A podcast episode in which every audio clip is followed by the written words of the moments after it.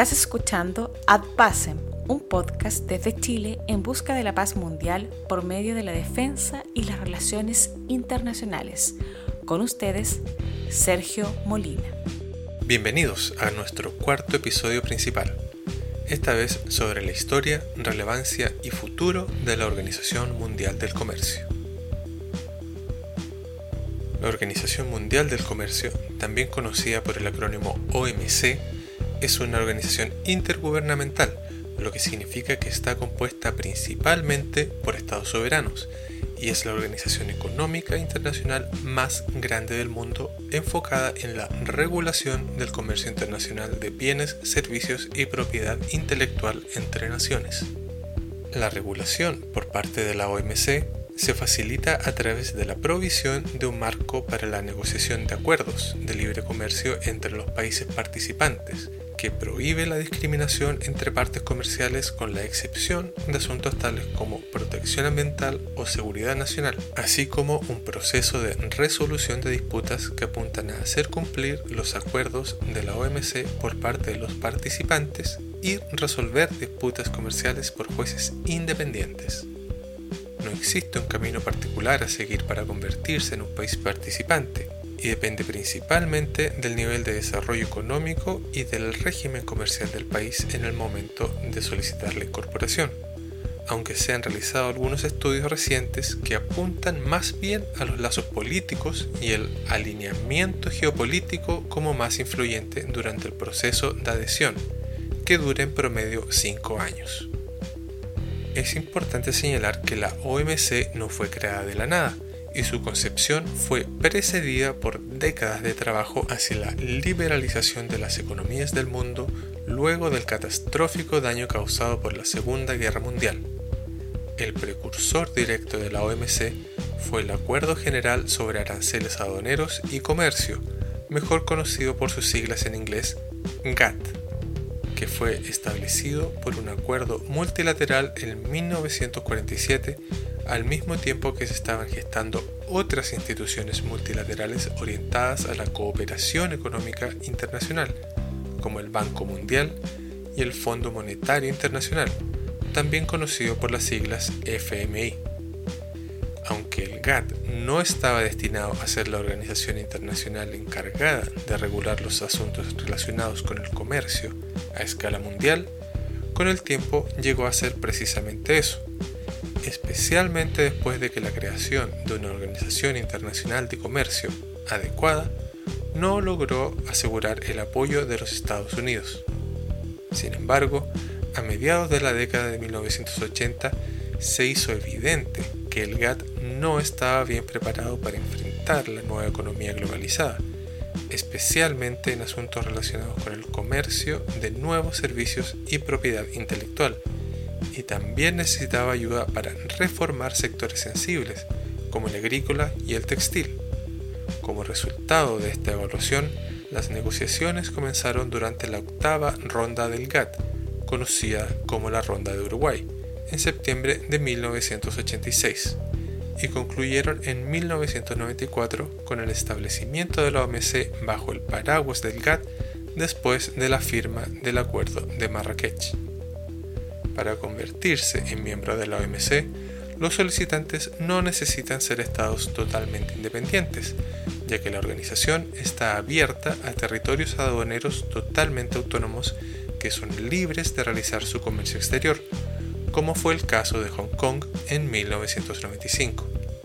Sin embargo, los que quieran ingresar a la organización deben iniciar el proceso de negociación de adhesión en un plazo de 5 años a partir de la fecha de haber adquirido la condición de observador. Actualmente, la OMC tiene 164 miembros, incluida la Unión Europea en su conjunto, así como cada uno de los países que la componen, y 24 gobiernos observadores, que representan cerca del 97% del comercio mundial y del PIB mundial. Como producto de la creciente globalización, la OMC no define resultados, sino que solo proporciona el marco para el establecimiento del comercio multilateral bajo cinco principios que orientan su trabajo. El primero es la no discriminación, que se compone de dos elementos, la regla de la nación más favorecida y la política del trato nacional. La nación más favorecida implica que un miembro de la OMC debe otorgar las mismas condiciones favorables en el comercio de un determinado elemento a todos los demás miembros de la OMC. Y el trato nacional significa que los elementos importados deben recibir el mismo trato como si se hubieran producido en el país una vez que hayan entrado en el mercado nacional. Una nota importante al respecto es la excepción permitida al principio de nación más favorecida, que permitiría un trato preferencial a los países en desarrollo, a las zonas regionales de libre comercio y a las uniones aduaneras. El segundo es reciprocidad,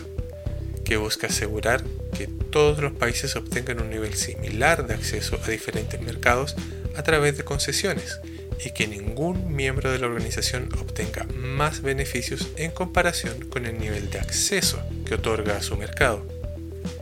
El tercero son los compromisos vinculantes y exigibles, cuyo objetivo es asegurar que todos los compromisos comerciales asumidos durante las negociaciones comerciales multilaterales sean respetados por todos los miembros, permitiendo su cambio solo después de una nueva negociación entre las partes interesadas y requiriendo algún tipo de compensación si es necesario debido a pérdidas comerciales. Si no se proporciona una satisfacción adecuada, el país reclamante puede utilizar los procedimientos de solución de controversias. El cuarto es la transparencia, que requiere que todos los miembros de la OMC publiquen sus regulaciones comerciales, que permitan la revisión de las decisiones que tienen un impacto en el comercio, que proporcionen información particular cuando sea requerida por otros miembros de la OMC y que notifiquen oportuna y debidamente a la organización de los cambios relevantes a sus políticas comerciales. Y el quinto son los valores de seguridad, que tratan de los artículos que permiten a un miembro de la OMC utilizar medidas comerciales para lograr objetivos no económicos, garantizar una competencia leal con pretextos distintos del proteccionismo e intervenir en el comercio por razones económicas, pero con el objetivo de proteger el medio ambiente, la salud pública, la salud animal y la sanidad vegetal. El órgano principal de la OMC es la Conferencia Ministerial, que se reúne cada dos años y está integrada por todos los miembros de la organización y decide sobre asuntos relacionados con los acuerdos comerciales multilaterales. Importantes conferencias ministeriales anteriores son la cuarta conferencia ministerial celebrada en Doha, Qatar, en 2001 y la sexta conferencia ministerial celebrada en Hong Kong en 2005. En Doha, la OMC aprobó la entrada de China a la organización y lanzó un programa destinado a hacer que la globalización sea más inclusiva mediante la disminución adicional de todo tipo de barreras comerciales en la agricultura. En Hong Kong, la organización acordó eliminar gradualmente las subvenciones a las exportaciones agrícolas y lanzó la iniciativa Ayuda para el Comercio, destinada a ayudar a los países en desarrollo como parte del Objetivo de Desarrollo Sostenible 8. Lamentablemente, las tensiones entre la necesidad de liberalizar el comercio de bienes y servicios industriales,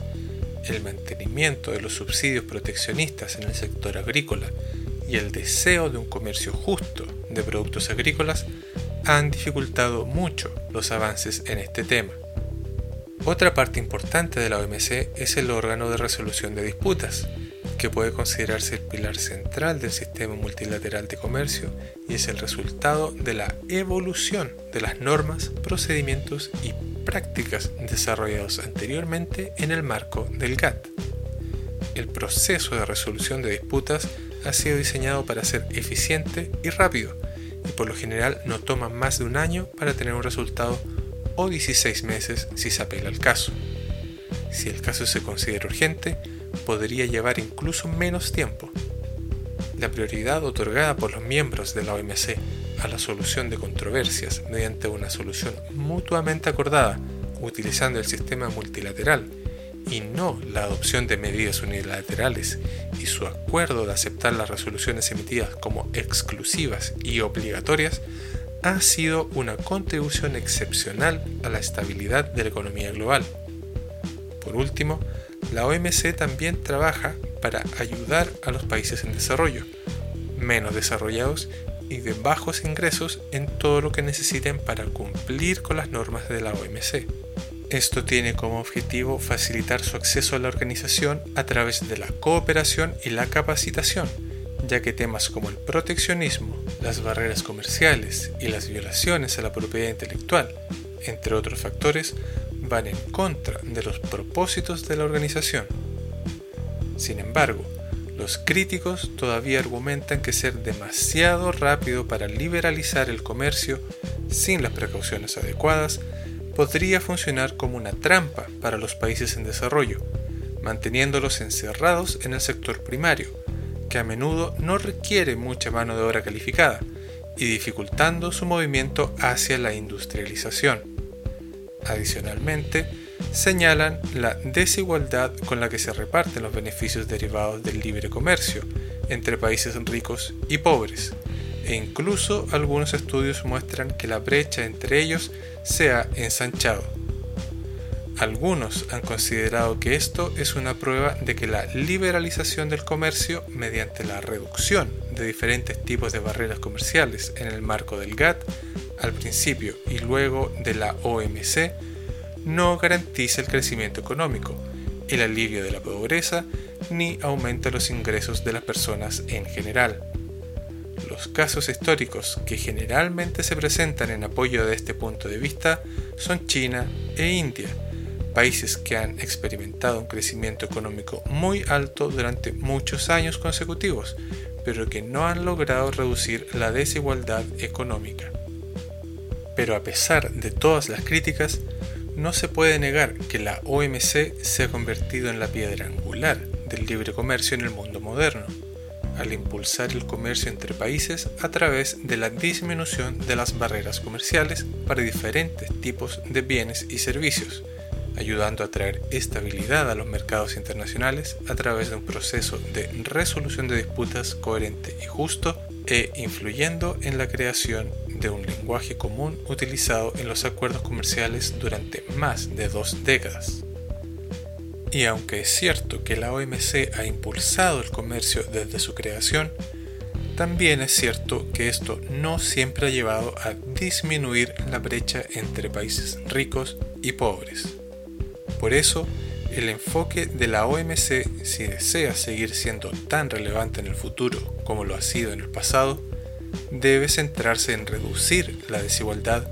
y abordar los problemas mundiales más urgentes. Bueno amigos, ese es el final de este episodio. Gracias por escucharnos. No olviden suscribirse al programa en su aplicación de podcast favorita y si realmente les gustó, Pueden seguirnos y ayudarnos a crecer a través de una contribución mensual al convertirse en secretario, cónsul o embajador en patreon.com slash podcast y formar parte de nuestra comunidad. El link está en las notas del programa. Nuestro tema musical es proporcionado por Kevin MacLeod bajo una licencia Creative Commons. Soy Sergio Molina despidiéndose. Hasta la próxima y sigan avanzando hacia la paz.